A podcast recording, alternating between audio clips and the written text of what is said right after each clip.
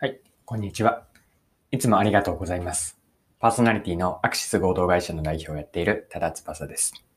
この配信はビジネスセンスを磨くというコンセプトで毎日更新をしています。え今日は何の話なんですけれども、2020年の振り返りと総括です。私の個人的な話になってしまうんですが、今年1年2020年はどんな年だったかを振り返りたいと思っています。それでは最後までぜひお付き合いください。よろしくお願いします。はい。え今日は振り返りになりますね。2020年どんな年だったかを個人的な話にはなるんですけれども、振り返りと総括をしていきたいなと思っています。よければ聞いてみてください。でまず最初にですね、今年がどんな1年だったかというのを一言で振り返るためにも、あの漢字の一文字でどんな年だったかを考えました。で世間的には今年の1年の漢字というのは、え密でしたよね。3密の密です。で、私はじゃあ今年の1年、2020年の漢字は何だったかというと、あの、火ですね。飛ぶという字です。あの飛翔の火、飛ぶという字を書く火になります。で、この火に込めた意味合いなんですけれども、まあ、主に仕事で飛躍の1年だったなと考えたからです。で、具体的にはですね、うんと、まあ、一番大きかったのは、自分の会社、法人を設立したことです。冒頭でも言ったようなアクシス合同会社という会社を設立しました。これの意味合いを、あの、飛ぶという文字につなげると、今までのうんとフリーランス、個人事業主でやっていたフリーランスから会社にするという、えっと、まあ、飛躍ですね。で、もう一つあるなと思っているのが、え業務の幅が広がったことです。まあ、これも仕事が飛躍的にとは言えないまでも、あの、まあ、数と、こう、間口と奥行きという言い方をしたいんですけれども、数が広がって、あるいは深さも深くなったなと考えています。で、もう少し具体的に言うと、そうですね、あの、業務の、その、うん、社数ですかね、直接、あの、コンサルティングということで契約をしているんですけれども、社数が増えました。で、それぞれの会社に対しても、すごく入り込む深さというか、えっと、奥行きが広が、深くなったなと思ってます。じゃあ具体的にどんなことをしていたかなんですけれども、うんと、まあ、自分の専門の領域であるマーケティングやマーケティングリサーチ、まあ、それ以外にも事業戦略のお手伝いをしたりとか、もう少し具体的な戦略面で言うと、プロダクト開発ですかね。プロダクトを開発するところを、えっと、サポートしたり、あるいは戦略を作ったり。で、もっと上のレイヤーに言うと、経営戦略のような、こう、複数の、まあ、様々な、うんと、企業さんに何かしらの価値を提供できて、まあ、結果的に自分の事業のポートフォリオがこう多様になってきたかなというふうに感じています。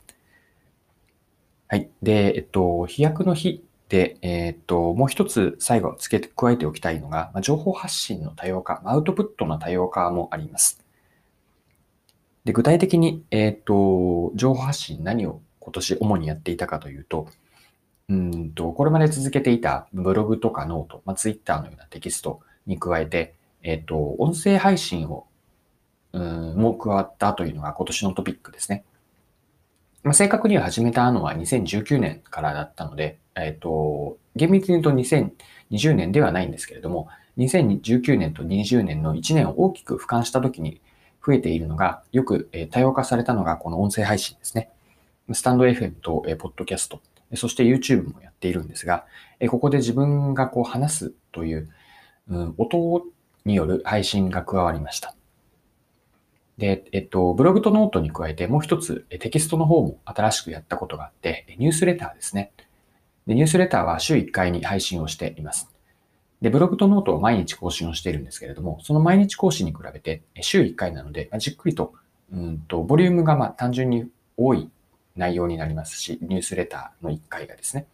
そしてそれだけ、えっと、1週間かけて作っているので、毎日の更新のブログとかノートに比べると、より深さが増しているこうテキストコンテンツを作っているのがニュースレターになります。で、この情報の多様発信の多様化のこう飛躍の飛の意味なんですけれども、うんと、1年をこう俯瞰したときですね、一つ一つこうバラバラに発信してきたのではなくて、うんと、まあ、表現をすると点と点がつながっているような感覚があるんですよね。で、点と点がつながるって具体的にもう少しどういう状態なのかを掘り下げてみると、うんと、プロセスで説明をしていくと、最初にあの私の場合は、ネタに、発信のネタになるものを紙のノートに書いていくんです。これはあの毎晩の習慣になっていることなんですけれども、その日一日起こった出来事の中から一番考えたいと思うテーマを一つピックアップして紙のノートに書いていきます。で、その書いたことがあの発信のネタになっていくんですね。具体的には今この情報発信で喋っていることも、えっと、前日に2020年の振り返りをしたノート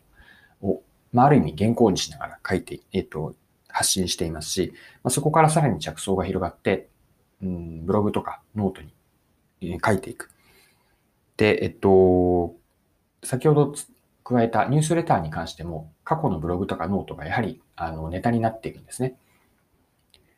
で、さらに、えっと、発信をすることによって、また新しい、例えばフィードバックを得られたりとか、新しい気づきが得られるので、それがまた次の紙のノートに、え書くネタにもなっていきます。このようにぐるぐるっとこう回っていって、いろんな紙のノートから、えアナログ、えネット、ネットも、えテキストだけではなくて音声という形で、ま多様にはなっているんだけれども、それぞれが点と点がつながるようにこう有機的につながっています。こうしたいい循環ができているのも、情報発信、アウトプットの多様化で、これもあの飛躍の日になっているかなと考えます。で、このように2019年からこう単純な、まあ、仕事もそうだし、仕事以外にもやっていることも、まあえっと、単純なこう延長線上ではなくて、今年2020年は非連続なこうジャンプだったかなと思ってます。まあ、これが今年の漢字一文字の非、まあ、飛ぶという漢字ですね。これに込めた意味で、うんとまあ、例えで言うと、こう空に、大空に飛び立っていった一年だったかなと考えます。で、とはいえなんですけれども、じゃあ飛び立って終わりかというとそうではないんですよね。まあ、ある意味離陸したというのはスタートに過ぎないと思ってます。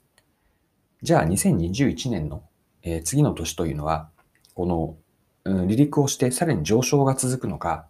えっ、ー、と、早めに安定飛行に入っていけるのか、あるいはどこかに着陸するのかもしれません。これはどうなるかは、まあ、正直わからないですかね。で、えっ、ー、と、